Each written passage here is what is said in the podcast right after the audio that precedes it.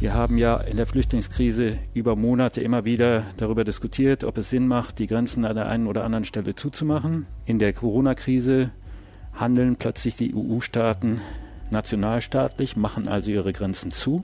Meine These wäre, dass die EU in der Form, wie wir sie kennen, nicht mehr funktioniert. Ab jetzt zu Hause bleiben ist die Devise. Sonntag wird dann unser Verhalten in dem Gespräch zwischen Merkel und dem Ministerpräsidenten genau unter die Lupe genommen und dann wird entschieden. Das sind unsere Themen heute. Dazu die aktuellsten Entwicklungen in Nordrhein-Westfalen. Mein Name ist Helene Pawlitzki. Coronavirus in NRW. Die Lage am Abend. Ein Podcast-Spezial der Rheinischen Post. Täglich am Abend die wichtigsten Infos zur Corona-Krise in der Region. Das bekommt ihr bei uns. Dieser Podcast ist ein Spin-off des Aufwacher-Podcasts der Rheinischen Post. Wenn ihr ihn abonnieren wollt, sucht einfach nach Aufwacher in eurer Podcast-App. Volle Parks, Spielplätze und Cafés. Als Reaktion auf die Sorglosigkeit vieler Menschen werden die Rufe nach deutschlandweiten Ausgangssperren immer lauter, um das Virus einzudämmen. In Bayern ist es jetzt soweit. Ab Samstag darf man seine Wohnung nur noch mit triftigen Gründen verlassen. Auch Baden-Württemberg schränkt das öffentliche Leben weiter ein. Menschenansammlungen auf öffentlichen Plätzen mit mehr als drei Personen sind nicht mehr erlaubt, außer für Familien. Rheinland-Pfalz schließt Gaststätten und untersagt Versammlungen von mehr als fünf Menschen. Kommt also bald das bundesweite Ausgehverbot?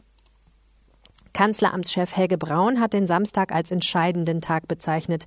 Morgen also will sich die Bundesregierung das Verhalten der Deutschen ganz genau anschauen und dann entscheiden, ob Ausgangssperren nötig werden, weil viele Menschen sich nicht an Bitten halten, möglichst zu Hause zu bleiben. Bundeskanzlerin Angela Merkel will am Sonntagabend mit den Ministerpräsidenten der Länder in einer Telefonkonferenz beraten. Ich spreche jetzt mit Tine Klimach von der DPA, der Deutschen Presseagentur aus Berlin. Tine, einige Bundesländer haben ihre Ausgangsbeschränkungen ja jetzt nochmal verschärft. Was ist dazu aus Berlin zu hören? Ja, es scheint so, dass die Bundesregierung erstmal das Wochenende abwarten will. Die Woche gab es ja schon mahnende Worte der Kanzlerin, dass alle am besten zu Hause bleiben sollen. Und auch heute nochmal ein Statement, dass wir uns nicht mehr in Gruppen treffen sollen. Auch nicht in engen Cafés sitzen oder im Park ein Picknick veranstalten. Sonst drohen weitere Mittel, und das können wir uns denken, das werden weitere Beschränkungen in unserem Alltag sein. Also ab jetzt zu Hause bleiben ist die Devise, damit uns das nicht droht. Sonntag wird dann unser Verhalten in dem Gespräch zwischen Merkel und dem Ministerpräsidenten genau unter die Lupe genommen und dann wird entschieden. Also keine Corona-Partys heute Abend auf dem Schulhof oder im Park. Wie könnte denn eine flächendeckende Ausgangssperre aussehen? Vielleicht so ähnlich wie die jetzt schon verhängten Beschränkungen in Bayern?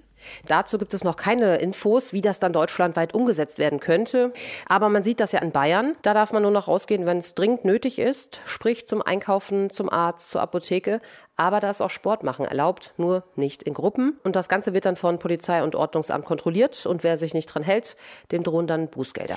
Danke, Tine Klimach. Tja, wie sieht es in Nordrhein-Westfalen aus? Eine Ausgangssperre bleibt für Ministerpräsident Armin Laschet, Zitat, wirklich das allerletzte Mittel. Schon jetzt seien zahlreiche Grundrechte wie die Bewegungsfreiheit und die Religionsfreiheit eingeschränkt worden, sagte Laschet heute in einer Bürgerfragestunde des Radiosenders WDR 2. Der Staat muss sorgsam überlegen, wie weit er gehen kann. Noch gibt es keine Ausgangssperre in NRW, doch zwei Städte haben bereits Treffen im Freien untersagt, Leverkusen und Dortmund. Für Köln sei das aktuell nicht geplant, sagte eine Sprecherin. Und der Düsseldorfer Oberbürgermeister Thomas Geisel will dem Leverkusener Vorbild ebenfalls nicht folgen. Er sei wie Ministerpräsident Armin Laschet der Auffassung, dass es im Land am besten einheitliche Regelungen geben solle. Besser noch sei eine Bundesregelung, wenn es um so weitgehende Fragen wie die Einschränkung der Bewegungsfreiheit gehe. Einzelentscheidungen wie in Leverkusen führten zu einer Verunsicherung. Leider muss man aber auch sagen, was heute Nachmittag gilt, kann morgen früh schon ganz anders entschieden werden. Wir halten euch in unserem Live-Blog auf RP Online auf dem Laufenden das ganze Wochenende über was das eigentlich bedeutet, wenn es eine Ausgangssperre gibt, nämlich für Leute, die zum Beispiel jetzt normalerweise nicht zu Hause schlafen, sondern bei ihrem Lebensgefährten oder ihrer Lebensgefährtin. Darum geht es am Ende dieses Podcasts. Gleich spreche ich außerdem mit unserem Chefredakteur Moritz Döbler darüber, was wir gerade in der Corona-Krise über unsere Gesellschaft lernen.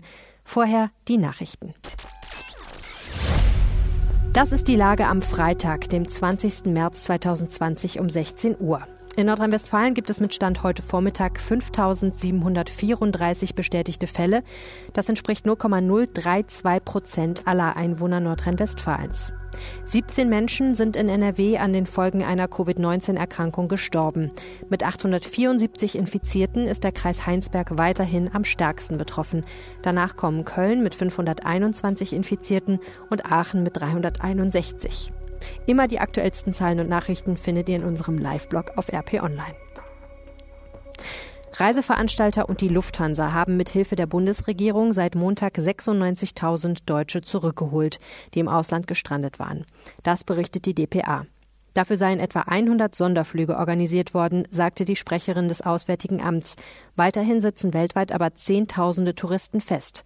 Seit Dienstag haben sich 144.000 Deutsche beim Auswärtigen Amt gemeldet, die nach Deutschland zurückkehren wollen. Die deutschen Kliniken bekommen mehr Freiraum beim Einsatz von Intensivpflegekräften. Der gemeinsame Bundesausschuss GBA von Ärzten, Kliniken und Krankenkassen beschloss am Freitag, dass von Vorgaben abgewichen werden darf. Das soll mehr Flexibilität schaffen, wenn viele Intensivpatienten zu behandeln sind oder Personal fehlt. Konkret bedeutet das, dass die Vorgaben für die Behandlung von Patienten, die kein Corona haben, teils außer Kraft sind. Zum Beispiel in der Versorgung von Frühgeborenen, in der Kinderherzchirurgie und bei bestimmten Eingriffen an der Bauchaorta. Der Berliner Virologe Christian Drosten erwartet, dass die Ausnahmesituation ein Jahr dauern könnte. Er rechnet jedoch nicht damit, dass alle Einschränkungen bestehen bleiben. Man werde nachjustieren können und müssen. Um ein realistischeres Bild von der Zahl der Infizierten zu bekommen, plädiert Drosten dafür, jeden Haushalt, in dem ein Corona-Infizierter lebt, insgesamt als erkrankt zu zählen und entsprechend zu isolieren. Drosten ist Virologe an der Berliner Charité. Die Bundesagentur für Arbeit verzeichnet einen dramatischen Anstieg bei Anzeigen auf Kurzarbeit.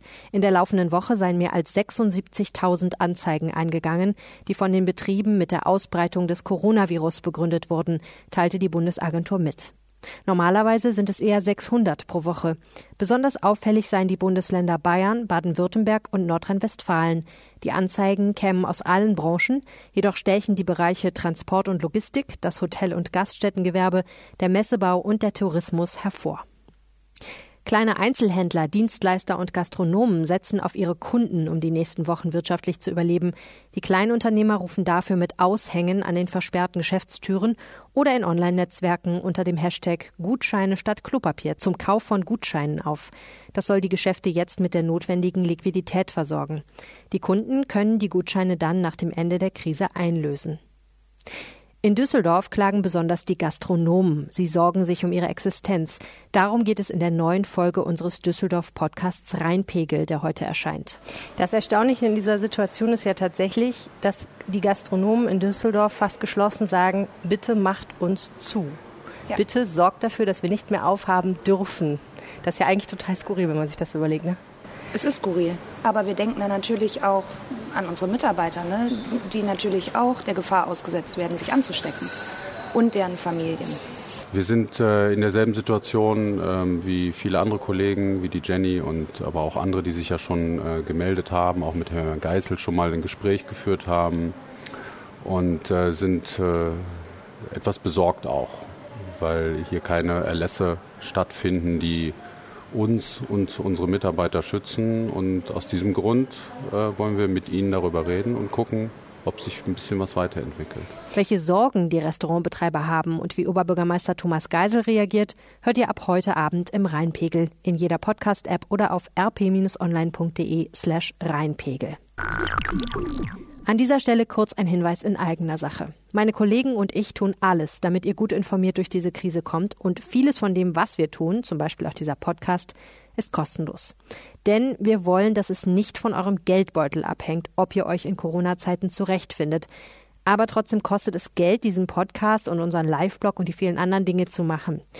Deshalb, wenn ihr es euch leisten könnt, schließt ein RP Plus Abo ab. Unterstützt uns mit jeweils 99 Cent in den ersten drei Monaten, danach mit 4,99 Euro pro Monat. Andere können sich das vielleicht nicht leisten.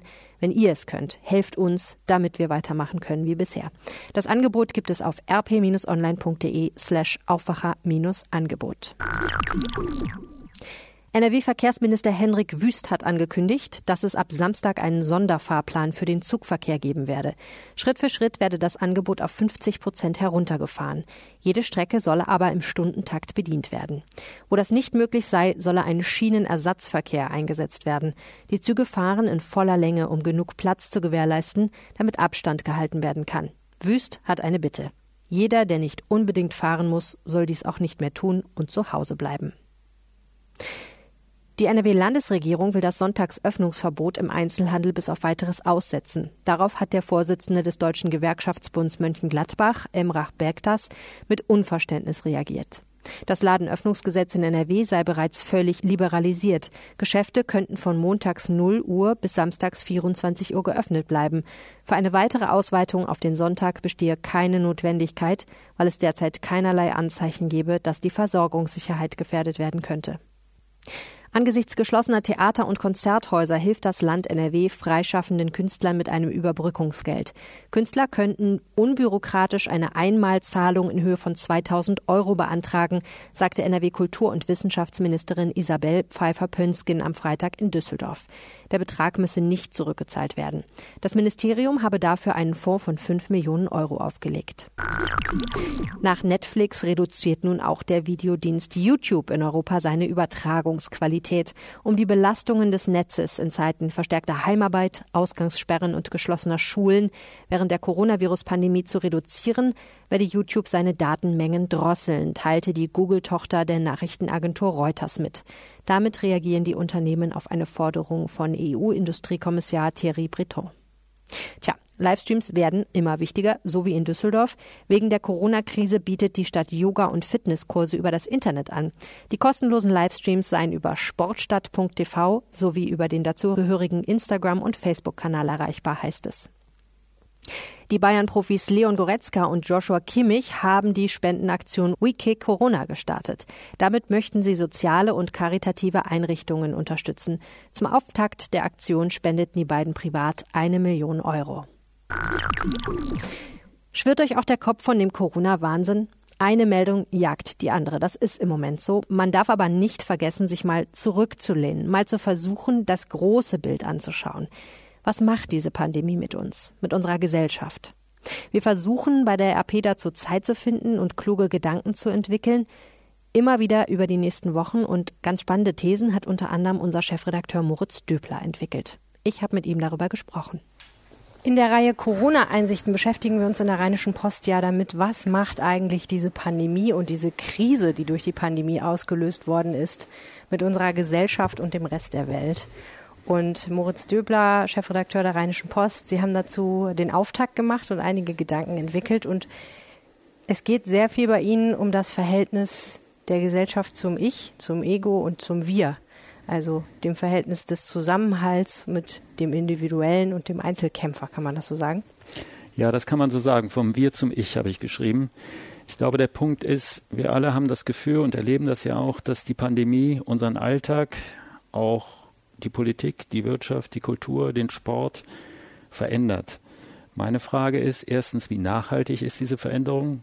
Ist die Veränderung also dauerhafter als die Krise? Und zweitens, ist es eigentlich wirklich so, dass das Virus die Veränderung ausgelöst hat oder vielmehr so, dass es jetzt viel sichtbarer wird, wie unsere Gesellschaft sich bereits verändert hat? Wenn Sie wollen, ein Beispiel. Wir haben ja in der Flüchtlingskrise über Monate immer wieder darüber diskutiert, ob es Sinn macht, die Grenzen an der einen oder anderen Stelle zuzumachen. In der Corona-Krise handeln plötzlich die EU-Staaten nationalstaatlich, machen also ihre Grenzen zu. Meine These wäre, dass das sich nicht zurückdrehen lässt, also dass die EU in der Form, wie wir sie kennen, nicht mehr funktioniert. Ohnehin ist es ja erstaunlich, dass eigentlich die größte und singulärste Handlung, die wir in dieser Pandemie und dieser Krise von der EU gesehen haben, gerade die ist. Also sehr viel mehr als wir müssen jetzt die Grenzen zumachen und wir machen Einreisestopp in die Europäische Union ist ja auch nicht gekommen. Ne? Nee, wir merken auf mehreren Ebenen, dass sich die Sehnsüchte, die sich schon so über Monate und Jahre gebildet haben und artikuliert haben, dass diese Sehnsüchte in dieser Krise plötzlich dass wir diesen Sehnsüchten plötzlich folgen. Das Nationalstaatliche ist das eine. Spanien macht was Spanien möchte, Tschechien macht, was Tschechien möchte, die Deutschen machen, was die Deutschen möchten. Für die ähm, Österreicher sind die Italiener schuld, für die Deutschen sind die Chinesen schuld, für die Amerikaner sind die Europäer schuld. Also dieses Nationalstaatliche finde ich extrem auffällig, wenn ich es vergleiche mit der Finanzkrise 2008. Da waren die Taktgeber die EU und die G20. Die G20-Staaten haben sich damals erstmals in dem Format Staats- und Regierungschefs formiert dreimal in kurzer Folge getroffen und globale Maßnahmen beschlossen. Man kann darüber streiten, ob sie die richtigen Maßnahmen beschlossen haben, aber es war auf jeden Fall so, dass das Nationalstaatliche zwar auch eine Rolle gespielt hat, aber nicht das Zentrale war. Und das ist jetzt deutlich anders. Jeder kämpft für sich was daran schwierig ist, ist, dass dadurch auch ein Wettbewerb entsteht. Also zum Beispiel, wenn Olaf Scholz und Peter Altmaier sagen, wir werden alles auf den Tisch legen, was wir haben und sagen, wir haben 550 Milliarden Euro und können zur Not auch unbegrenzt aufstocken, dann begeben sie sich in einen Wettbewerb mit anderen Staaten. Und das kann eigentlich nicht richtig sein. Das kann eigentlich auch nicht funktionieren, oder? Am Ende wird sich zeigen, wer die besten Maßnahmen äh, findet. Und in der Tat, es ist ein Wettbewerb. Das hat man ja auch daran gesehen, dass die USA versucht haben, ein Labor äh, zu übernehmen in Tübingen, glaube ich, äh, wo es um den Impfstoff geht. Also es ist jetzt jeder gegen jeden. Und das war eigentlich nicht die Idee von der Welt, wie wir sie in der Nachkriegszeit in den letzten 50, 60, 70 Jahren entwickelt haben. Da war eigentlich immer das Bestreben, multilateral zu denken und das ist offensichtlich vorbei.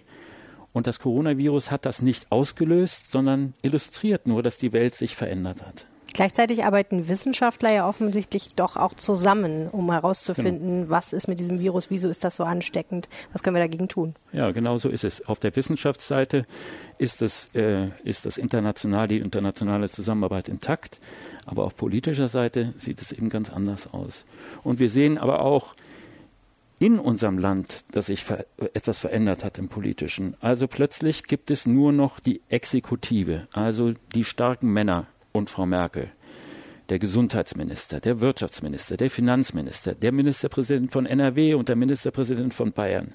Opposition kommt gar nicht mehr vor, das Parlament kommt gar nicht mehr vor. Nur in einem Nebensatz wird erwähnt, dass der Bundestag das Kurzarbeitergeld auch noch äh, beschlossen hat. Aber er ist, der Bundestag ist nicht mehr im Zentrum der Debatte. Das war bei der Finanzkrise völlig anders. Jede Maßnahme, die auf EU-Ebene getroffen wurde, wurde in großen, äh, langen Gesetzestexten durch den Bundestag gepeitscht. Auch daraus äh, konnte man ein, eine gewisse Respektlosigkeit gegenüber dem Parlament lesen, weil den Abgeordneten gar nicht die Möglichkeit gegeben wurde, das überhaupt zu verstehen oder nur zu lesen. Manchmal waren ja nur wenige Stunden dazwischen. Jetzt ist das Parlament völlig außen vor. Hat das auch damit zu tun, dass das wir jetzt nicht eine Krise der Finanzmärkte oder der Wirtschaft erleben, was ja doch für die meisten Menschen zunächst noch einigermaßen abstrakt war, sondern etwas, wo es um Leib und Leben geht?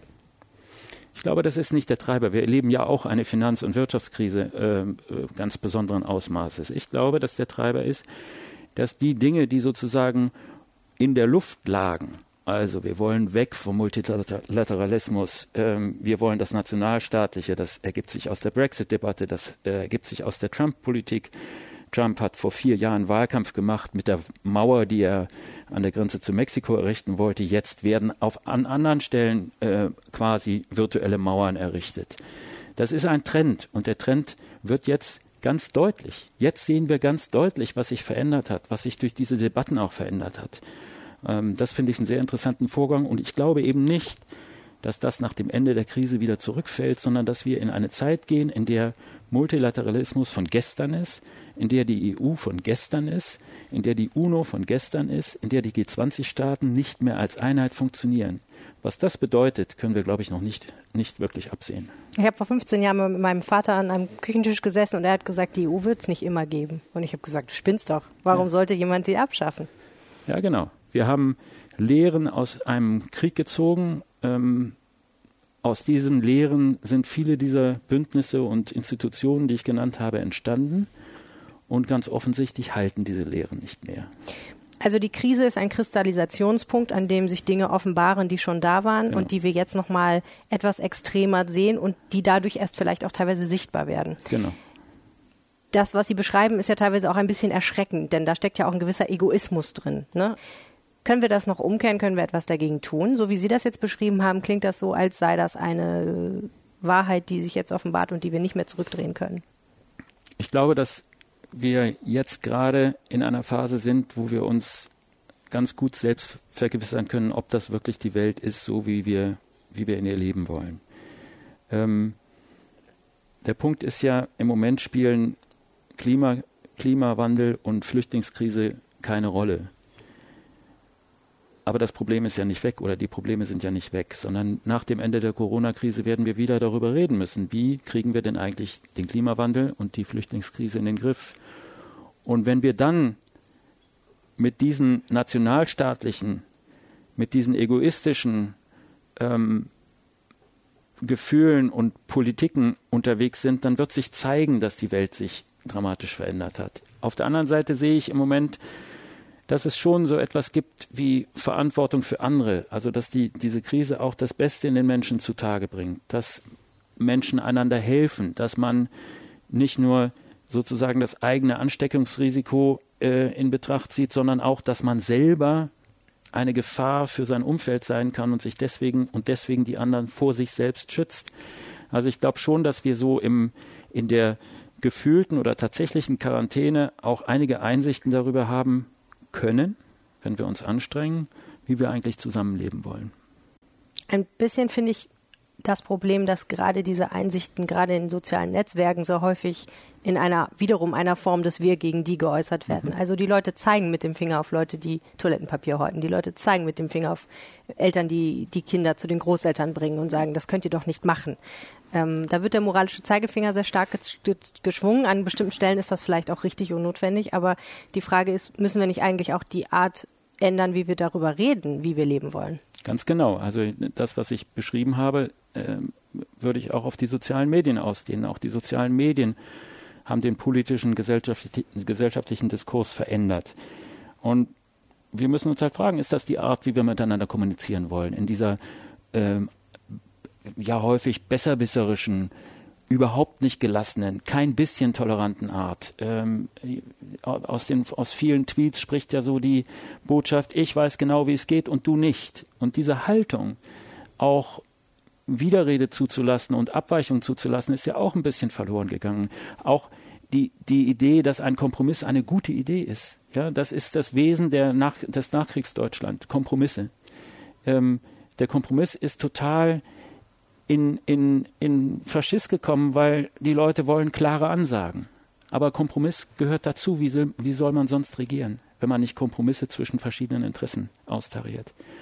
Und diese, dieses Klima, was sich seit einigen Jahren herausgebildet hat, merken wir eben jetzt ganz deutlich. Und mein Appell, mein Appell oder mein Impuls wäre, okay, wollen wir wirklich so zusammenleben? Wie soll denn das eigentlich nach dem Ende dieser Krise weitergehen. Vielen Dank, Moritz Döbler. Noch wissen wir ja nicht, ob es wirklich eine Ausgangssperre geben wird, aber wenn ja, dann hat Vanessa Fuhrmann eine ganz konkrete Frage. Sie hat mir geschrieben, wenn Ausgangssperre ist, muss ich diese dann zwangsläufig an meinem Wohnort verbringen oder dürfte ich in der Zeit auch zu meinem Lebenspartner, mit dem ich quasi eh schon zusammenwohne und mich dort aufhalten? Zur Arbeit fahren muss ich sowieso. Ob ich jetzt von mir oder ihm dorthin fahre, macht ja eigentlich auch keinen Unterschied. Das ist mal wieder eine sehr gute Frage und wie fast immer in diesem Podcast ist die Antwort kompliziert. Grundsätzlich, sagt die Staatskanzlei, also die Regierung von Nordrhein-Westfalen, wenn es eine Ausgangssperre gäbe, dann wahrscheinlich eher eine lockere. Das heißt, keiner, der allein die Straße runterläuft, wird von der Polizei angehalten und gefragt, wo er hin will. Höchstens löst die Polizei Versammlungen von mehreren Personen auf. Mit anderen Worten, wenn Vanessa bei ihrem Freund wohnt und ganz normal zur Arbeit fährt, dann kriegt das keiner mit. Und es ist ja auch nicht so schlimm, denn das Ansteckungsrisiko wird dadurch ja wahrscheinlich nicht erhöht. Es sei denn, sie muss für ihren Job dann quer durchs Land fahren.